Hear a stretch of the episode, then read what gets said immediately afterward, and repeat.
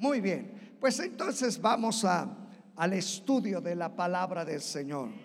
Yo les voy a invitar que vayamos una vez más, estamos eh, eh, aprendiendo y dando enseñanza y en esta ocasión durante todo este mes, recuerden ustedes que estamos hablando de algunas enseñanzas de nuestro Señor Jesucristo y estamos en el Evangelio de San Marcos capítulo 1. Evangelio de San Marcos capítulo 1. Y hoy quiero llevarlos del versículo 21 del versículo 21 hasta el versículo 28. ¿Lo han encontrado? Entonces leamos la palabra. Verifique que el quien está ahí a su lado lo, lo tenga puede compartir con alguien que quizás no ha traído Biblia nuevo, alguien que esté aquí quizás por primera ocasión, comparta la palabra. Dice la Sagrada Escritura en el Evangelio de San Marcos capítulo 1 del versículo 21 en adelante. Y entraron en Capernaum y los días de reposo entrando en la sinagoga enseñaba y se admiraban de su doctrina porque les enseñaba como quien tiene autoridad y no como los escribas. Pero había en la sinagoga de ellos un hombre con un espíritu inmundo que dio voces diciendo, ah, ¿qué tienes con nosotros, Jesús Nazareno?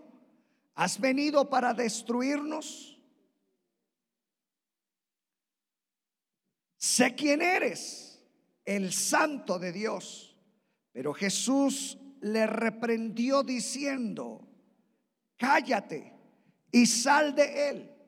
Y el espíritu inmundo, sacudiéndole con violencia y clamando a gran voz, salió de él. Y todos se asombraron de tal manera que discutían entre sí diciendo, ¿Qué es esto? ¿Qué nueva doctrina es esta que con autoridad manda a uno aún a los espíritus inmundos y le obedecen? Y muy pronto se difundió su fama por toda la provincia alrededor de Galilea.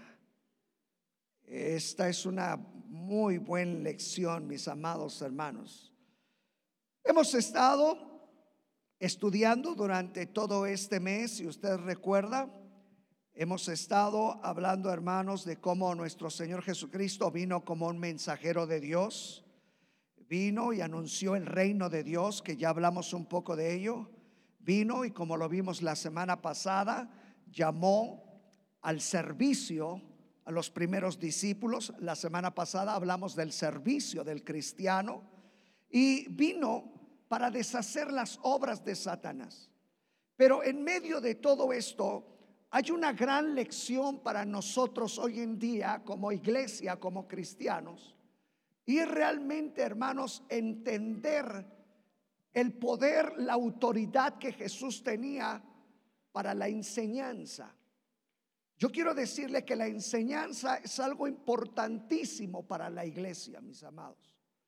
Si nosotros, hermanos, no somos cimentados en la enseñanza, entonces vamos a carecer de fundamento en la vida cristiana.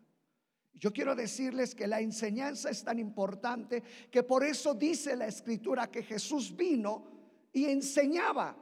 Saben hermanos que gran parte de su ministerio de nuestro Señor Jesucristo fue la enseñanza. Porque inclusive, si usted ha leído las escrituras, le llamaban, ¿cómo le llamaban? Maestro, ¿verdad? Así en el original le decían rabí, que era un maestro. Si usted ha de recordar o, o, ha escuchado un poquito de cómo eran los maestros en la antigüedad, no eran como ahora. Ahora los maestros utilizan una aula como esta y el profesor está frente de su clase y les comparte. Quiero decirles que en la antigüedad no era la forma de enseñar.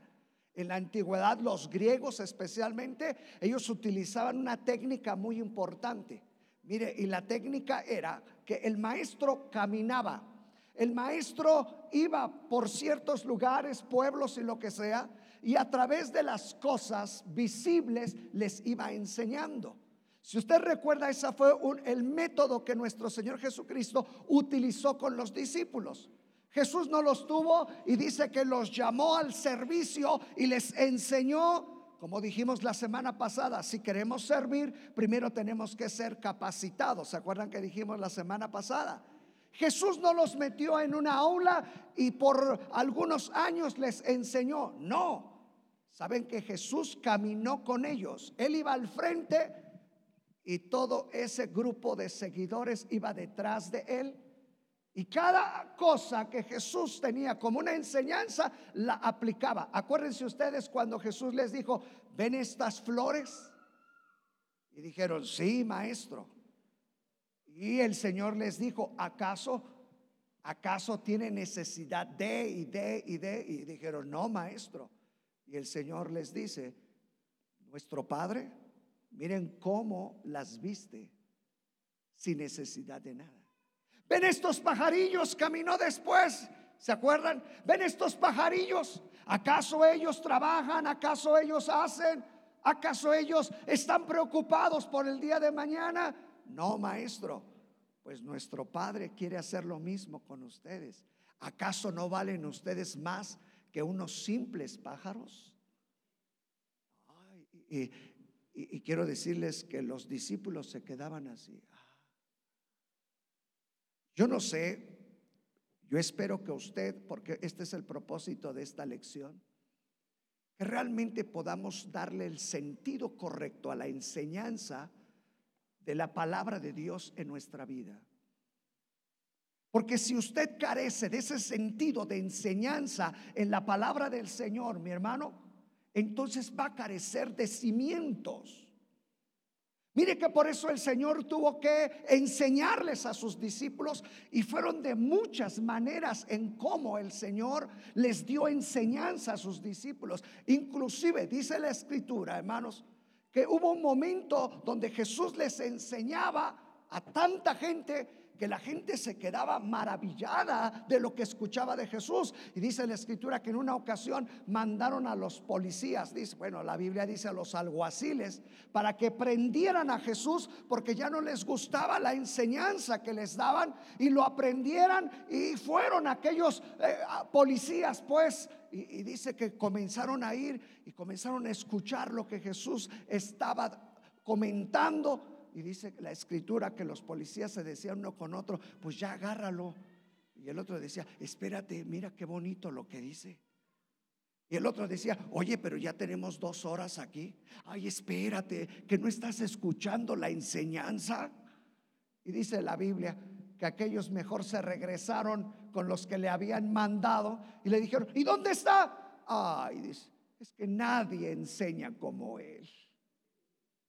Oiga, imagínese la magnitud de las enseñanzas de nuestro Señor Jesucristo cuando Él se puso ahí en el monte de los olivos y comenzó a decirles, bienaventurados los pobres en espíritu y bienaventurados y comenzó a decirles, vosotros sois la sal de la tierra. Oiga, yo creo que cualquiera de aquellos hombres que en aquel entonces escuchaba el mensaje de lo que Jesús traía, se quedaba admirado. Pero escúcheme esto. Yo quiero decirle que ellos cometieron un error. Porque la palabra quizás era admirable, pero la palabra no caía en buena tierra. Porque no basta, hermano, con escuchar. Hay que comenzar a actuar basados en la enseñanza de la palabra del Señor. Por eso es tan importante, hermano, la enseñanza, pero que la tengamos que aplicar. Que todo lo que podamos aprender, hermano, el día de al rato, mañana, hay que ponerla en práctica. Sino de qué sirve la enseñanza. Oiga, imagínense nada más cuánta gente en aquel entonces, porque dice la escritura que multitudes iban detrás del Señor. Multitudes, no eran 100, no eran 200. Seguramente eran miles, porque lo vemos en la escritura cuando les dio de comer a más de cinco mil. ¿Se imagina toda la gente cómo iba detrás de él? Pero hubo un problema. Si usted recuerda, dice la escritura que no lo seguían porque ellos querían aplicar la palabra, sino por la conveniencia. Ay, hermanos, ¿cuántas cosas podemos aprender de esto? Y dice ahí en la escritura, hermanos, miren nada más cómo Jesús dice que iba, llegó a esta ciudad llamada Capernaum, que esta ciudad llamada Capernaum significa la ciudad de Naum. Esta ciudad fue donde el Señor hizo el centro de su ministerio. Siempre de ahí es donde viajaba a diferentes lugares, a Capernaum. Y dice la escritura que él tenía como todo judío, la costumbre de cada sábado ir a la sinagoga. Yo no sé si ustedes han tenido la oportunidad de estudiar un poquito esto, porque en el Antiguo Testamento ustedes ven el templo y después en el Nuevo Testamento dice que se reunían en las sinagogas. Yo no sé si alguno de ustedes sabe cuál fue el cambio, pero quiero decirles que cuando el pueblo de Israel fue llevado en cautiverio 70 años, si ustedes recuerdan, no tenían el templo cercano. Ellos saben qué tuvieron que hacer. Lugares, centros de enseñanza. Para el pueblo judío, para el pueblo israelita, era muy importante la enseñanza. Cada sábado, y no solamente los sábados, dicen algunos historiadores que los judíos se podían reunir entre dos o tres veces a la semana en la sinagoga pero especialmente el sábado, que era el día de reposo, acuérdense, para los judíos. Y ellos iban a la sinagoga para aprender, para recibir enseñanza. Escuche esto, para ellos era interesante, importante, hermano, la enseñanza, el aprendizaje de la palabra del Señor. Y eso, hermano, tiene que estar dentro de la iglesia que el aprendizaje sea algo primordial en la vida de nosotros como cristianos. Yo les he comentado quizás una o muchas ocasiones, mi hermano, que a mí no me gusta cuando hablan del cristiano como de aquellos que son ignorantes. Yo he escuchado muchas veces gente que critica el cristianismo y dice, ¿sabes por qué tienen a tanta gente ahí? Porque son puros ignorantes. A mí eso no me gusta escucharlo. Yo he escuchado otras, otras formas de que nos critican y nos dicen, sabes, la gente que va ahí simplemente lo que ustedes les dicen lo creen. Yo digo, qué incorrecto lo que otros piensan. ¿Por qué? Porque la iglesia debería de estar bajo la enseñanza, procurar la enseñanza, mi hermano que tú sepas el por qué estás aquí. Si usted ve, Jesús utilizó el tiempo que estuvo sobre esta tierra para llevarlos a la enseñanza a sus discípulos. Cada momento que tenía era una enseñanza. Cada cosa que sucedía era una enseñanza, mi hermano. Y usted tiene que volverse a la palabra del Señor. Lo que yo pretendo decirle, hermano, es que usted debe de tener enseñanza en usted. Que no simplemente lo que diga el pastor, usted puede decir, como dijo el pastor, porque yo quiero decirle que eso, eh, eso a mí me da mucho miedo. Cuando alguien dice, como dijo el pastor, oiga, yo quiero decirle que eso es incorrecto. La forma en la que usted tiene que aplicar la enseñanza es como dice la palabra, no como dice el pastor que nosotros estamos tomando la enseñanza de aquí, verifique la que esté aquí. Escudriñe las escrituras. Jesús mismo les dijo a sus discípulos, escudriñad las escrituras, porque en ellas os parece que está la vida eterna. Y ellas dan testimonio de mí.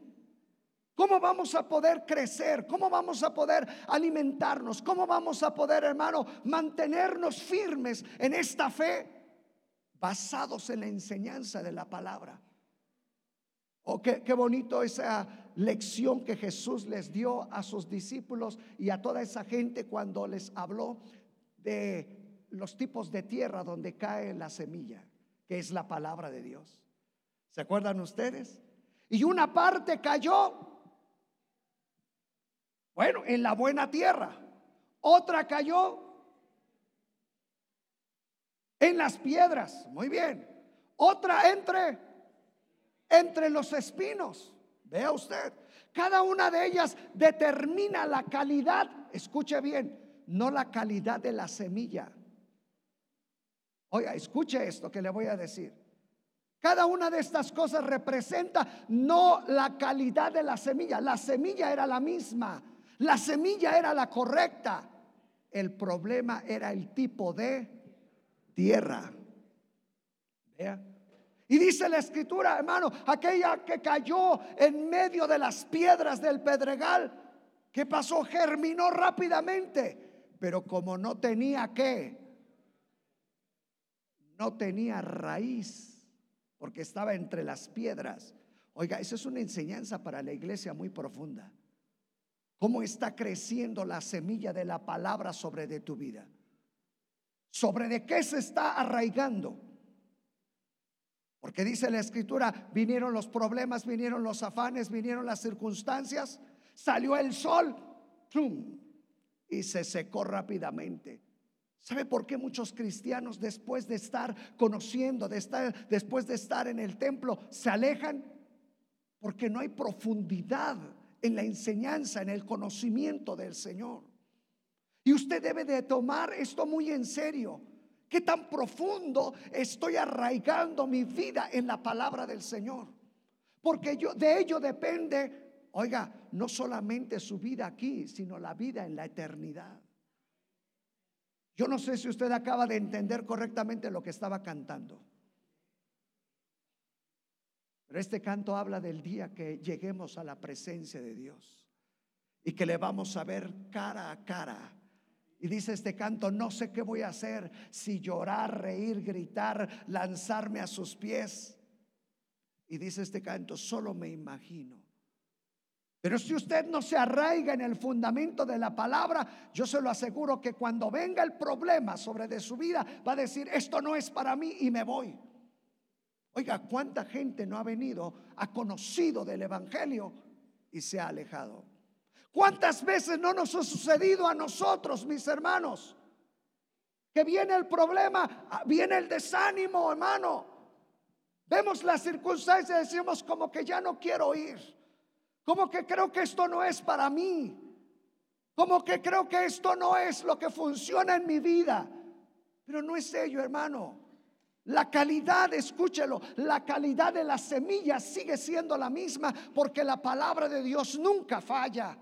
Porque la palabra de Dios es viva y eficaz, más cortante que toda espada de dos filos. La palabra de Dios es como martillo que quebranta la piedra. La palabra de Dios, hermano, nos hace sabios porque dice la escritura, hace sabio al sencillo.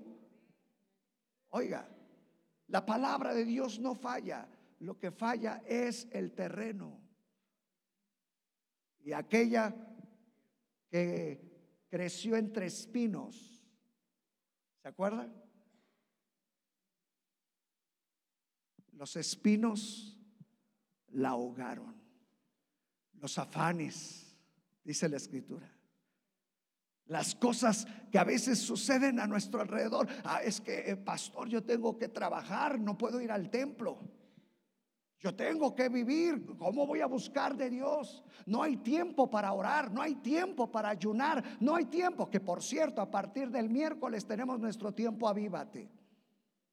Es que para eso no hay tiempo, pastor. Pero sí tenemos tiempo para comer tres veces al día. Y para los varones, hoy sí tienen tiempo para ver un partido de fútbol de dos horas. Si no dice amén, diga, ay, pastor, esto está duro, pero es duro. Porque esto tiene que abrir nuestro corazón hacia la enseñanza de nuestro Señor Jesucristo. Dice la escritura que aquellos se admiraban de su doctrina y de su enseñanza y que con autoridad enseñaba. ¿Saben? La palabra de Dios, hermano, tiene ese poder de cambiar, de remover, hermano las fibras más profundas de nuestro ser, mi hermano. Porque la Biblia no es un cuento, hermano. La Biblia no simplemente son buenos consejos. La Biblia no es simplemente un libro de moral, de ética. No, hermano, que lo contiene, claro. Pero no es ello. La palabra dice está viva. Cuando tú la dejas fluir sobre de ti, te conmueve. Yo no sé, hermano, si a usted le ha tocado, pero experimentelo. Cuando usted comienza a leer la Biblia, Va a haber ocasiones en que usted va a tener que llorar por lo que dice la escritura, porque la Biblia le conmueve, porque la Biblia puede cambiar su conducta, su forma de pensar, su forma de actuar. Ese es el poder que tiene la enseñanza del Señor sobre nuestra vida. Y sabe que Jesús, dice la escritura, les enseñaba como con autoridad y no como los escribas. ¿Sabe que en aquel entonces había hombres que se sabían la Biblia al, revés y al derecho, como lo decimos nosotros. Pero ¿de qué servía si no la aplicaban? El Señor Jesús se los dijo, todo lo que ellos digan, háganlo, pero no hagan lo que ellos hacen. Ay, qué fuerte. Todo lo que esté en este libro, hazlo.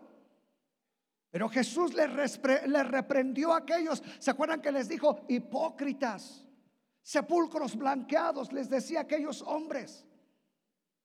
¿Por qué? Porque no era la enseñanza. Oiga bien, la enseñanza no era de la forma correcta, con autoridad, mi hermano. Ellos se limitaban a tradiciones, ellos se limitaban a hablar, hermano, de las cuestiones judaicas.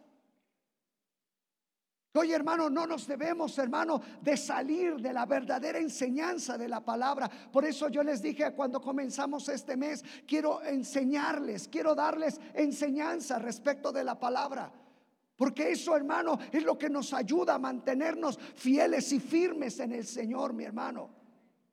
Y mire cómo Jesús tenía tanta autoridad que les da una enseñanza después de decirles esto. Si usted ve, dice que en la sinagoga había una persona que tenía que un espíritu inmundo. Oiga, en la sinagoga había una persona que estaba endemoniada. Yo quiero decirle que aunque usted no lo crea, hay gente poseída por demonios. Aunque usted diga, eso es imposible. Aquí en el templo hemos orado muchas ocasiones por mucha de esa gente. Yo no sé si usted algún momento haya tenido la oportunidad de, de observar una situación como esta, pero es terrible. Terrible, mi hermano.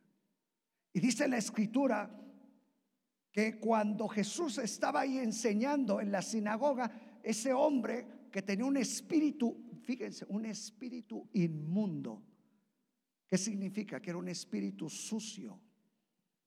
Porque los espíritus demoníacos son sucios. Yo no sé si usted ha visto a una persona endemoniada, pero hace loqueras. Grita. En la Biblia, recuerden, hay muchos ejemplos de esos espíritus. Uno que vivía en los sepulcros, ¿se acuerdan ustedes?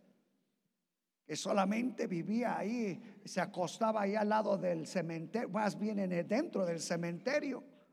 Imagínese, hermano, vivir ahí de noche. Y dice la escritura que nadie lo podía sostener. Lo encadenaban y se soltaba, hermano, las cadenas. Andaba dando voces hasta que Jesús apareció. Y mire que en esta ocasión, una vez más, un espíritu inmundo apareció ahí. Hay que tener cuidado, hermano, porque el diablo sabe que es la manera, hermano, en la que ata a muchas personas. A través de espíritus, a través de espíritus inmundos. Tenga cuidado de no abrir puertas, hermano, porque esto es real. Muchos piensan que es ficción de lo que habla la escritura, pero hay que tener mucho cuidado. Por eso hay gente, hermano, que no puede salir de esa situación en la que vive. Por eso hay gente, hermano, que está tan esclavizada en el alcoholismo, en la drogadicción, hermano, en tantas y en tantas pecados y maldades, hermano, porque son espíritus que vienen para atar, para destruir la vida del ser humano. Alguien le abre la puerta, hermano, y cuidado, Satanás ahí entra. Porque recuerden, hermano, lo que dice la escritura, que el diablo no vino sino para qué? Para hurtar. Oiga, el, el diablo no cree, hermano, que usted lo ve aquí y dice, ay, qué bueno que están aquí en el templo. Oh, qué bendición que fueron al culto. No, hermano, el diablo trata, sales, o es más, algunos hasta les habla aquí. No le hagas caso, hombre. E, eso que dice no es cierto.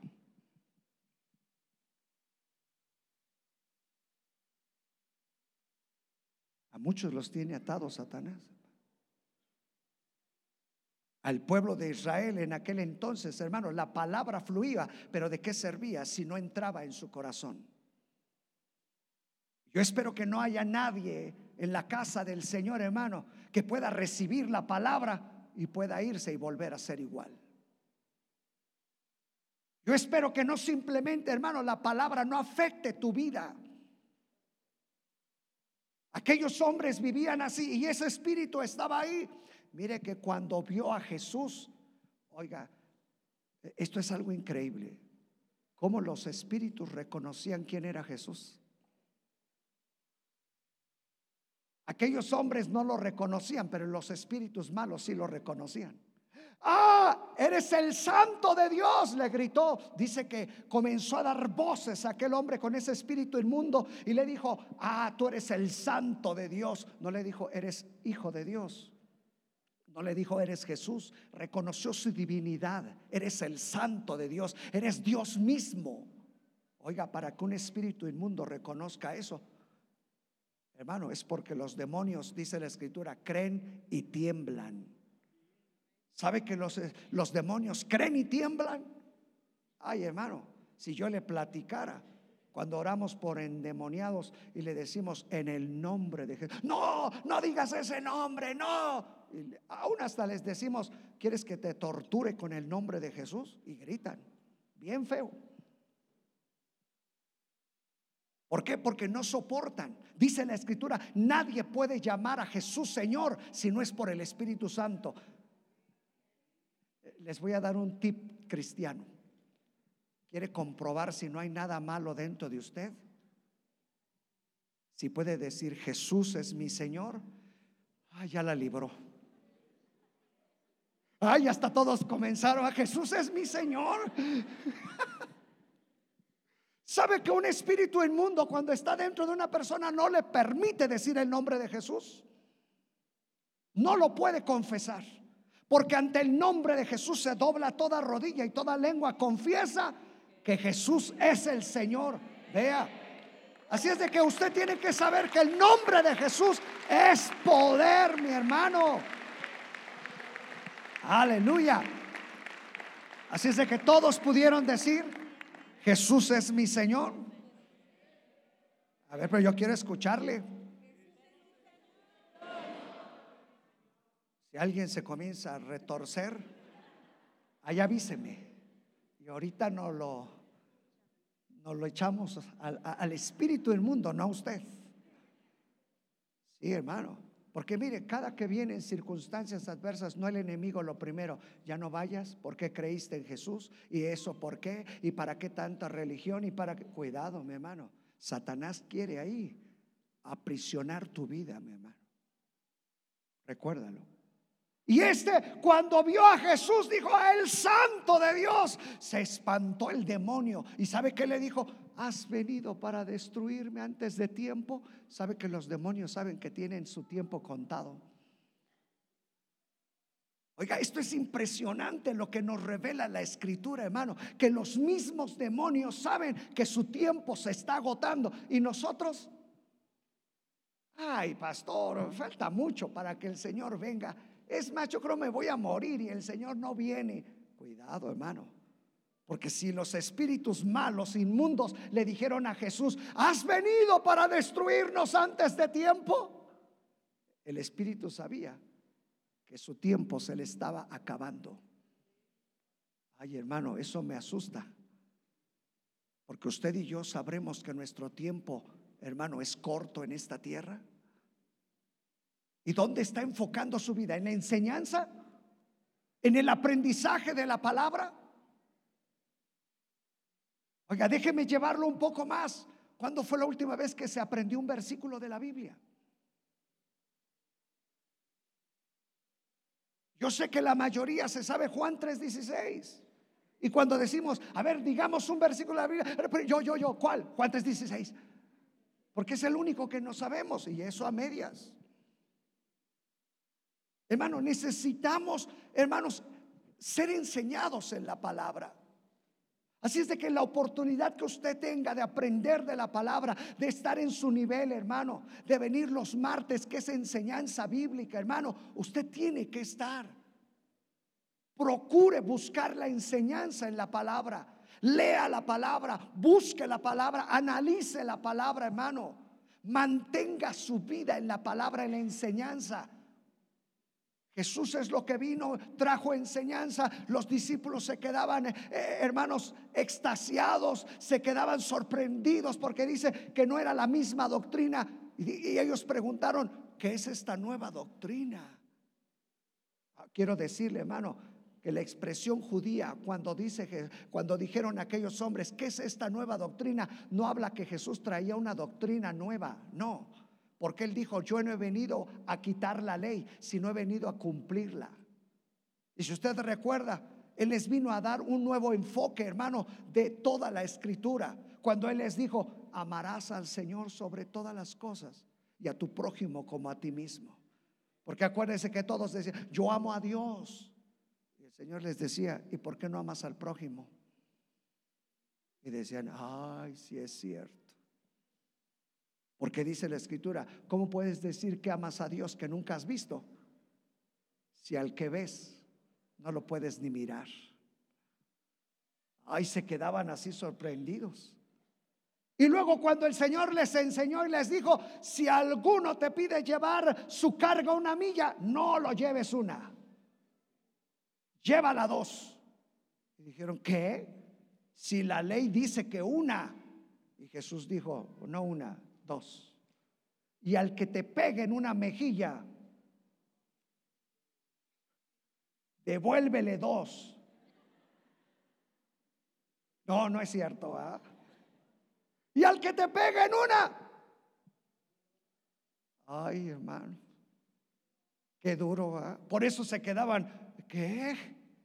Admirados de lo que decía. No es que era una nueva doctrina sino que le daba el peso correcto a la palabra del Señor, mi hermano. Oiga, le daba el peso exacto que debe de tener la palabra.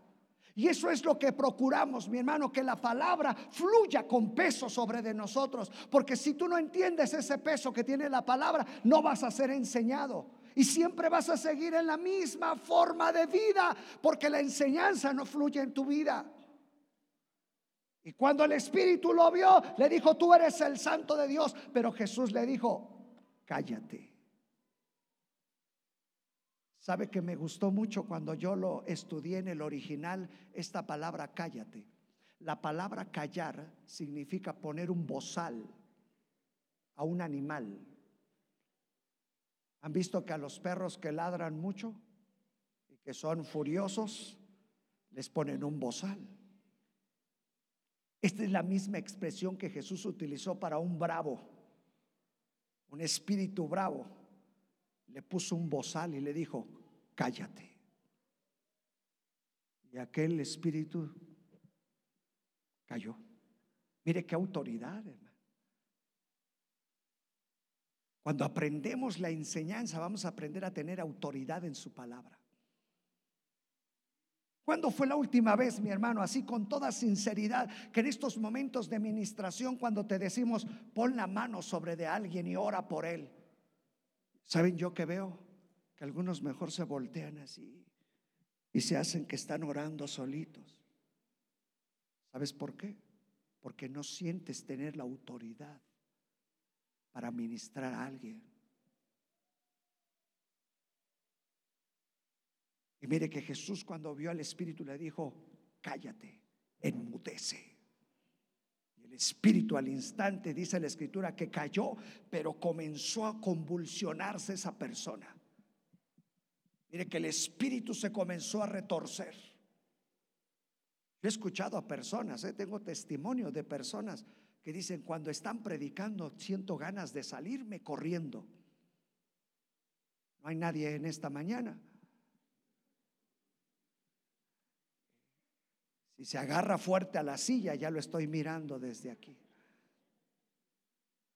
Pero hay quienes se, sienten desesperados. Mire que hay gente que viene y dice, ay pastor, qué bonito es estar aquí. Se siente una paz venir a la casa de Dios.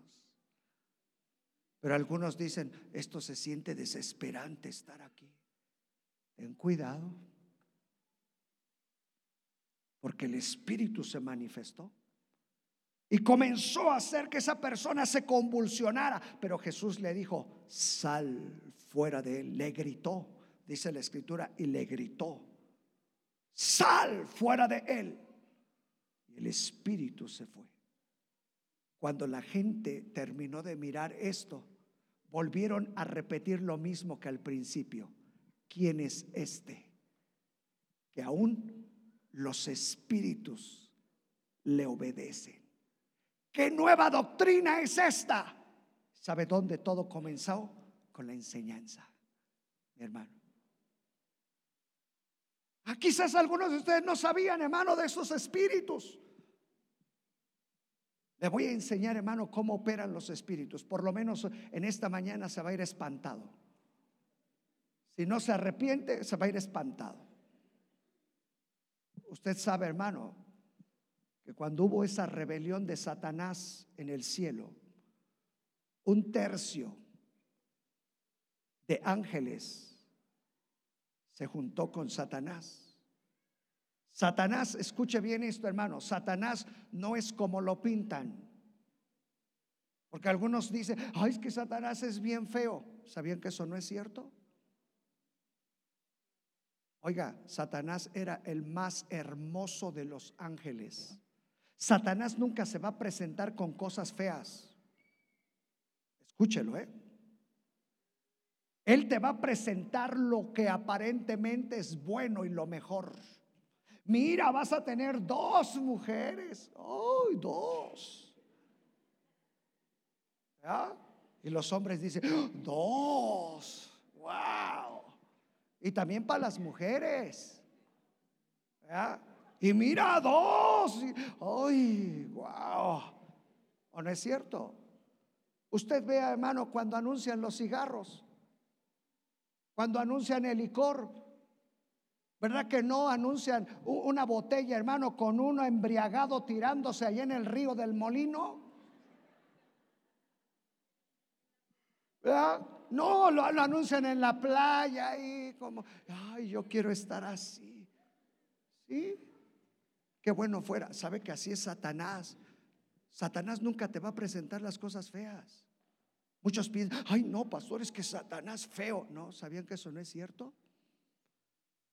Lucifer se llama, ángel de luz, fue lo mejor, hermano. Fue la perfección de la creación de Dios, escúchelo. Pero tanto fue su perfección que un día dijo, tomaré el lugar de Dios, me haré semejante al Altísimo. Dios dijo, yo no comparto mi gloria con nadie. ¿Sabe que Él no comparte su gloria con nadie? Yo soy Dios y fuera de mí, dice la escritura, no hay nadie. Por eso toda la gloria es para el Señor, mi hermano. Por eso usted cuando venga al culto, gloria a Dios y gloria a Dios. No importa que interrumpa, gloria a Dios, porque toda la gloria es para Dios.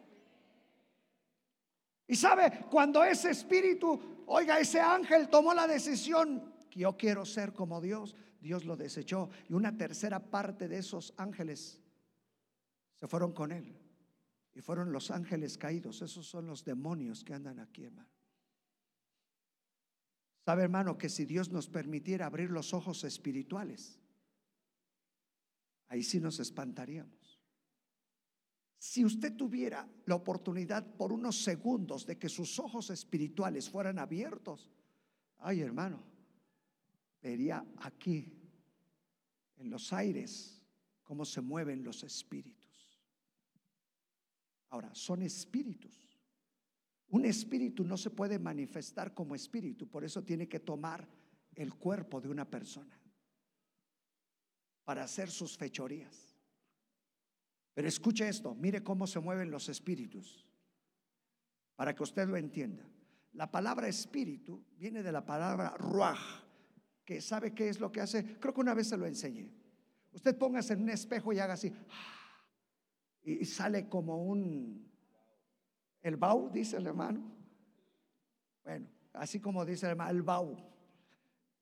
El aliento sale y hasta el espejo se, se, empaña. ¿Sí ha visto eso?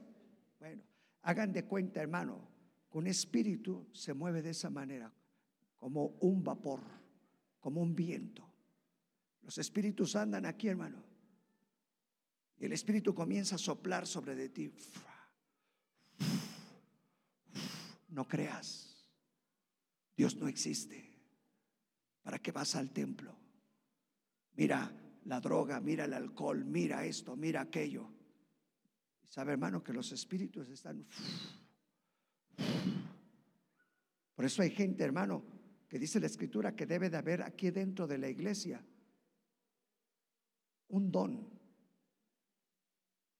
discernimiento de espíritu para saber en qué clase de espíritu anda cada uno. Porque caras vemos. No dice el salmo así, pero es la verdad. Caras vemos, pero no sabemos en qué espíritu andas. Porque hay quienes están moviéndose bajo un espíritu de pereza, bajo un espíritu de maldad, un espíritu de inmoralidad un espíritu de vicio. Y tú no lo percibes si no estás enseñado en la palabra. Por eso es tan importante la enseñanza, mi hermano, porque el espíritu te mueve. Es como ese globito. Mire, hace una semana, más bien el viernes pasado, los varones que vinieron al culto nos hicieron hacer aquí un ejercicio a los varones.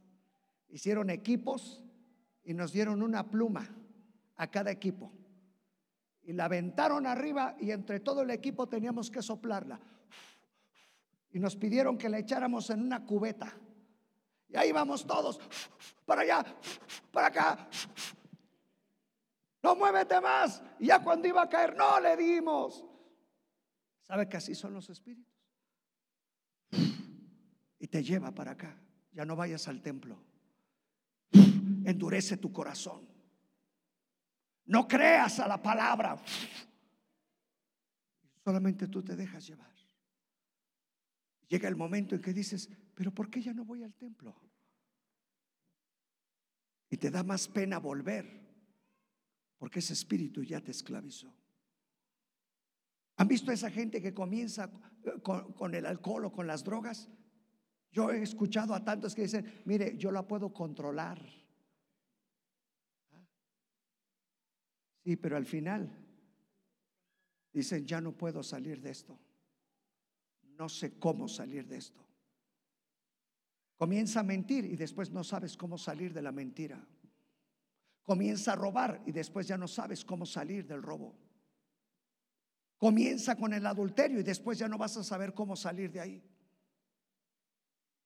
Porque su espíritu está ahí.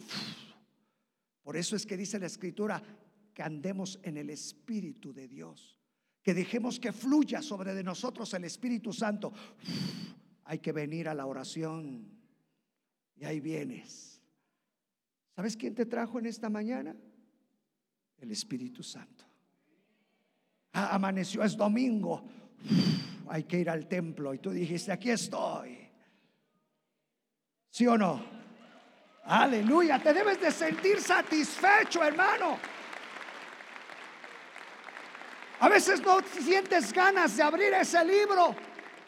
Hermano, pero el Espíritu Santo dice que te anhela celosamente. Él está ahí. Y a veces todo el día y no le hiciste caso. Es cierto, hermano. Ahorita leo la Biblia. Ay, sí, sí, es cierto. Es semana de ayuno y de oración. Ay, pero, ay, ya no, ya, ya no pasó nada. Al fin el pastor sabe. Nada más lo emociono y ya. Ah, nada más levanto la mano. Sí, sí, ni sabe. Sabes, hermano, no es que le hiciste eso al pastor, al su Espíritu Santo. Por eso dice la Escritura, no entristezcas al Espíritu Santo. Ve cómo opera los demonios, ve cómo opera el Espíritu Santo, mi hermano. Hoy no quiero hacer nada, que se acabe el mundo, ya no. Cuidado, hay espíritus de muerte, mi hermano. Espíritus de suicidio. Ya no quiero vivir. ¿Para qué? Se acabó la vida y ese espíritu se los lleva. Se quedaron sorprendidos. ¿Quién es este?